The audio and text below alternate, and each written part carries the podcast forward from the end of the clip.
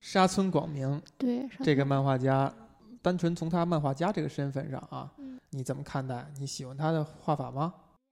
或者他在漫画上漫画上的这种功力？他在漫画上的功力，起码在日本漫画圈也都是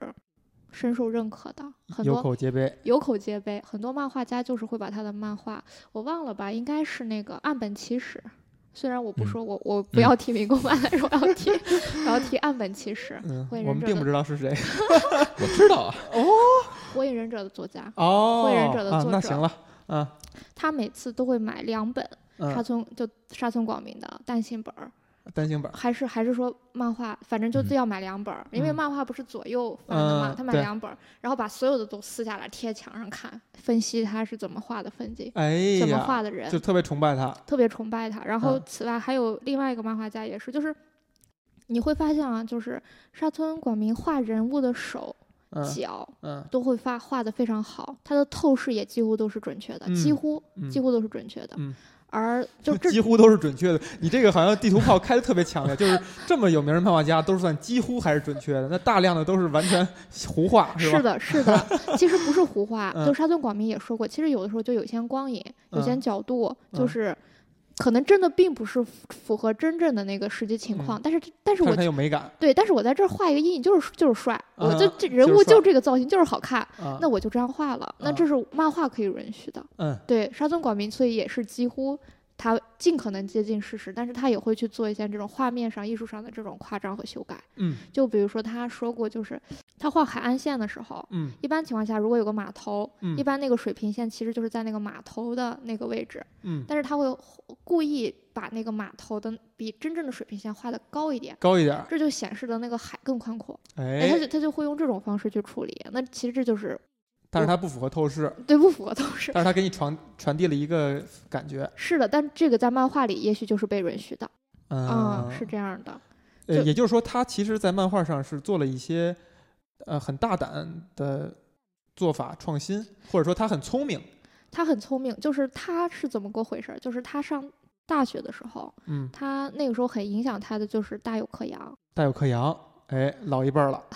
他那个就是他那时候看了大有克洋的那个阿基拉，嗯就是无比的崇拜，嗯然后各种画，然后各种模仿。嗯后面他自己画的那些漫画，几乎就是大有克洋的翻版。嗯，他觉得这样下去不太行，他觉哎得他作为一个创作者，他就不能只模仿人家。嗯于是他就想该怎么办？让大有克洋是用，比如说是用 J J Pen，就是一个专门画漫画的一种蘸水笔，嗯，他就不用那个画，他就嗯用针管笔画，用毛笔画，啊换绘画工具，换表达方式，嗯然后甚至是换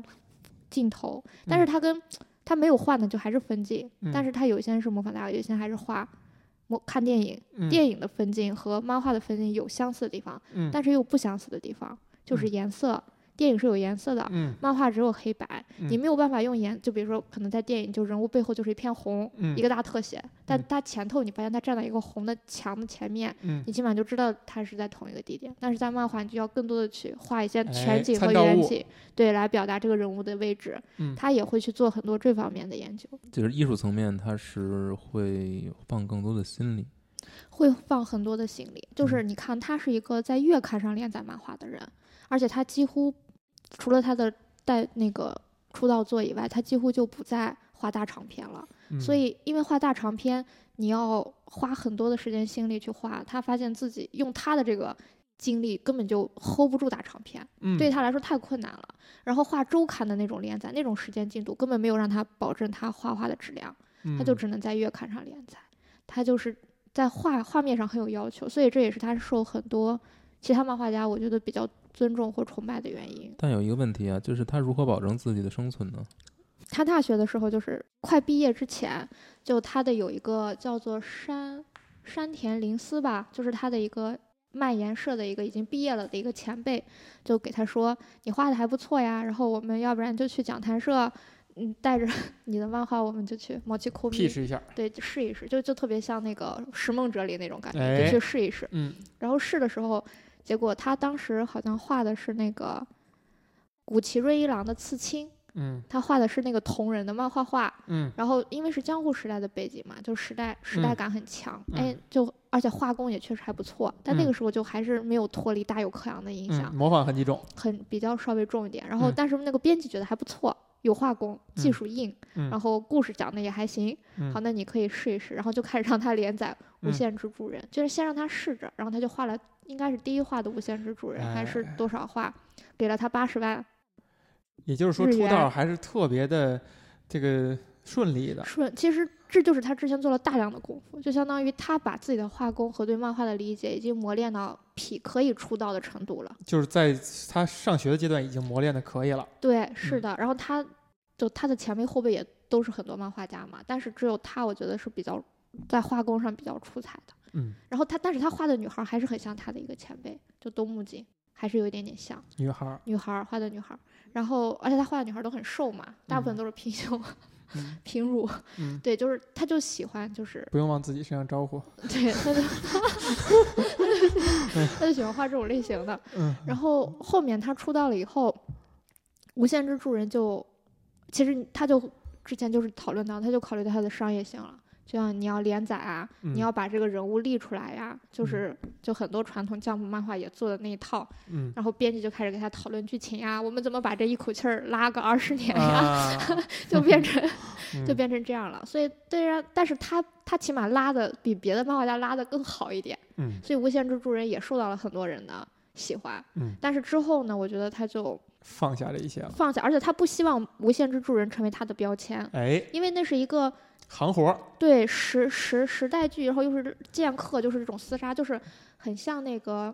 浪浪锦客嗯对浪客行、锦上雄彦那种感觉。这其实这是相当于是有耍一个酷的，对耍有酷一个去市场，然后他不想贴这样的标签，嗯他就改了个名字，叫好像叫“竹艺手足”还是什么，就换了一个笔名，然后就啊连载这种 小漫画儿，就短篇小漫画儿，啊在各种地方偷偷发，然嗯后后面还是以他的名字就集结成了一个圈，但是在那发的时候没人知道是他，嗯，然后之后包括后面包括他画那个像南哈德这样的马车，还有嗯包括他画什么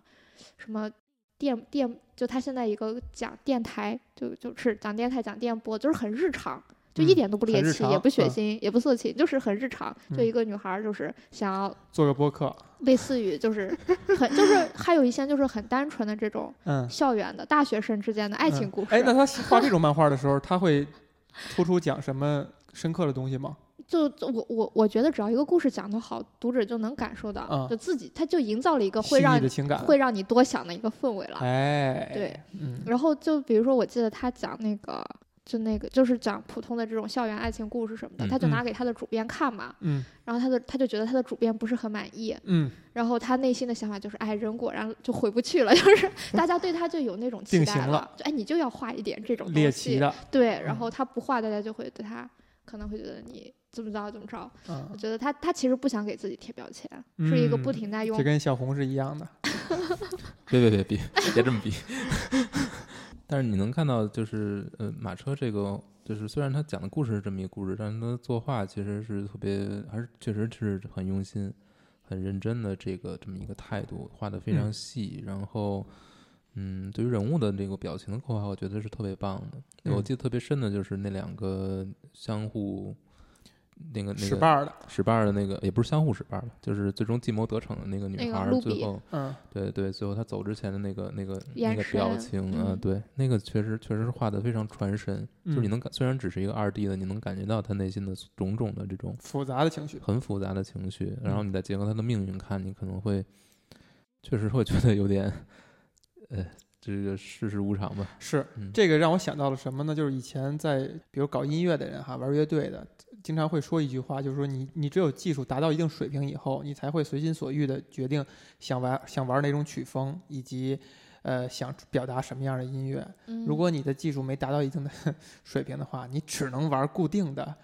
几种曲风。我觉得对于漫画家一定是这样的，是的，就是你在分镜人物的，像刚才小红说的表情的处理，你要你只有学会了所有技术以后，你才可以自由的去表表达，现，但可对能对于大多数的创作者来说，这都是一个可望而不可及的目标。或者说它是一个过程，它不是一个先嗯后的一个你，我就嗯我就这么说吧，你说鸟鸟山明是不是一个 大师？但是你记得你记你想起他，你被是被被嘲笑了， 呃，就不管是不是啊是吧，就啊是他是一个被很多人众所周知的这么一个人，嗯，但是他为人所知的也只是那么一部哎，或者两部作品，嗯就算是阿拉蕾的，